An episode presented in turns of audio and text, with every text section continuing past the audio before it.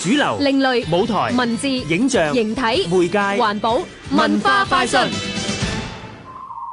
韓志芬係香港最具代表性嘅視覺藝術家之一，佢自學成才，成為香港六十年代現代藝術嘅第一波。亞洲協會香港中心展覽《光的故事》就將韓志芬嘅藝術生涯通過作品去展示。先請韓志芬藝術伴侶兼太太蔡印之女士介紹韓志芬創作嘅不同階段。喺今次展覽裏邊呢，其中有一張大嘅呢就叫《火肉》，代表咗當年普普藝術嘅浪潮嘅影響。咁嘅作品好大嘅，十幾尺長嘅。而呢最特別嘅呢，佢就用咗紅色、綠色拼埋，仲加上將紅綠嗰兩個對比色呢，就校到好濃烈嘅。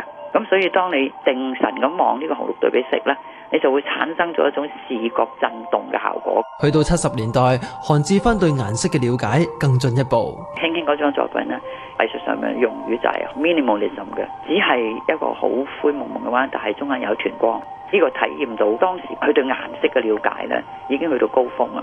佢同我講話：啊，你睇成張畫好似灰蒙蒙咁，但係話我一啲都冇用黑色㗎。佢話我用好多種色噴落個畫面度，而產生咗呢種淡灰，你係好難捉摸嚟用咩色嘅境界，而中間就有一點光啦。韓志芬晚年經歷中風之後，依然繼續創作。佢喺二零零年，佢有個小中風，有一張叫破繭嘅。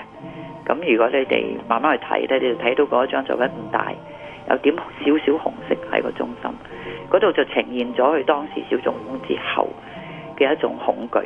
即日至到六月九號，光的故事，韓志芬。亞洲協會香港中心展出。